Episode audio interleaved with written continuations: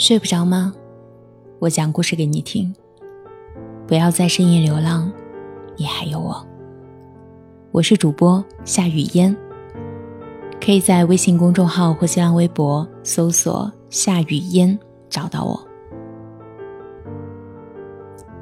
今天带给大家的节目，作者小玉书，有一种智慧叫允许自己暂时慢下来。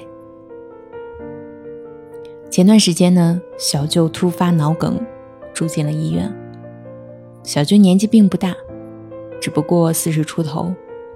虽然说小舅得的这种病让人很意外，但是细细想来，却也是情理之中。小舅二十多岁的时候开始开长途货车，常年作息不规律，昼夜颠倒。开一次长途呢，最少也要一天一夜的时间。而在这个期间，小舅很少能按时吃饭，再加上呢，经常夜间开车，又休息不好，长年累月，身体一天不如一天。小舅又是一个特别肯干的人，每年除了过年会休息两天以外，几乎没有休息日，并且一干就是十几年的时间。家里人都劝小舅说：“不要那么拼了，该慢下来，一定要慢下来。如果再这样精神紧绷、吃喝不安时，身体迟早是要垮掉的。”可是小舅不听劝，照样还是保持快节奏、高运转，不肯慢下来，更不愿意慢下来。正因为如此，小舅的身体在前段时间出现了异样。送到医院的时候，已经陷入昏迷。经过医生抢救，有幸捡回一条命。这才不得不慢下来，安心养病。在这个快节奏的时代，我们似乎都习惯了加快脚步向前冲。殊不知，当我们高速运转的时候，身体也在承受着巨大的压力。一旦压力达到了极限，势必。会反噬我们的健康。我们看似得到了很多，其实失去的也多。只有暂时慢下来，张弛有度，养精蓄锐，才能轻装上阵，走更远，得更多。也是因为前段时间我因为身体的原因停笔了两个月，等身体稍微恢复之后呢，又匆匆的投入到了写作中。可后来的情况是，落笔无言，状态不佳，头脑不灵，文章枯燥无味。我和我的好朋友丽丽吐槽，自己快废掉了，一篇文章都写不出来，焦虑到崩溃。本来就睡眠不好，还因此失眠了好几天。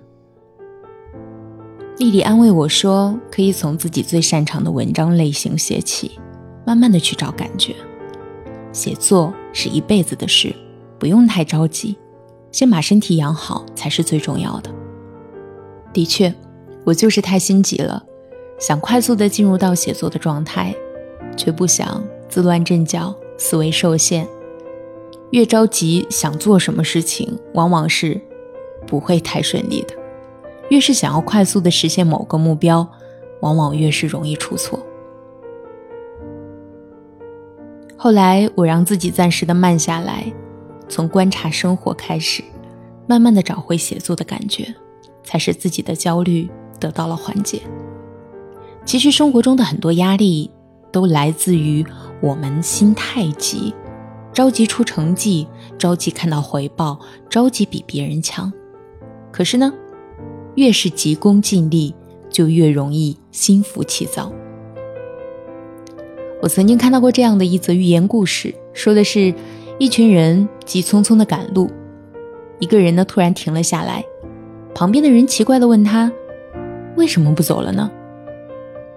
停下来的人淡然一笑，开口说，走得太快，灵魂落在后面了，我要等等他。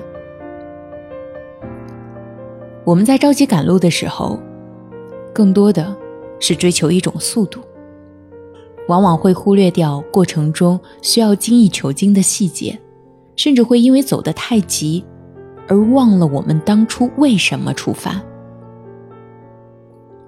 快，本身没有错，错的是我们对快的理解。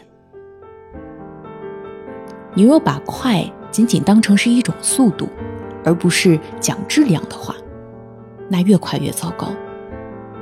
正如有句话说的：“欲速则不达。”其实很多时候，我们可以允许自己暂时的慢下来，而这个慢，并不是说彻底停下来，什么也不做，而是给自己一个缓冲的时间，调整好自己的状态，再继续前进，效果可能会更好。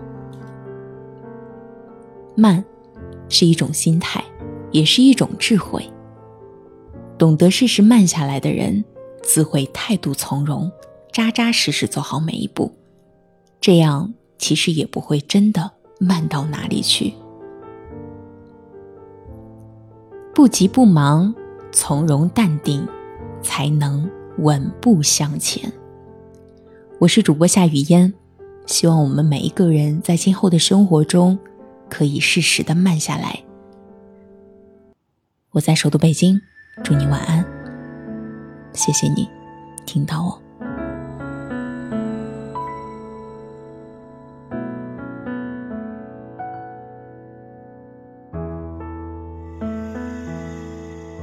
分手的时间像条线，缠绕好多年。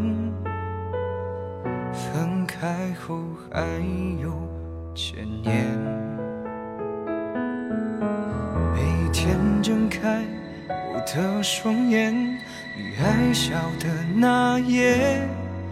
若不曾想念，我何必怀念？你爱不爱我？爱不爱我？爱着你。你恨不恨我？恨不恨我？就分离。你说你有些小情绪，让我处处不起你。对不起，自己告诉了自己。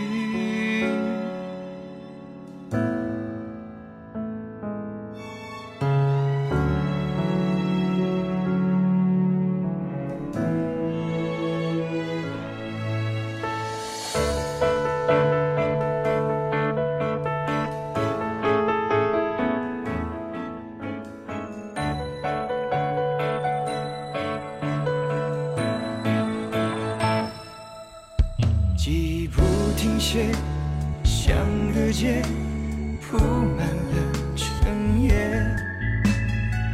直到雨将我熄灭。每次走过那条老街，想你如此狂烈。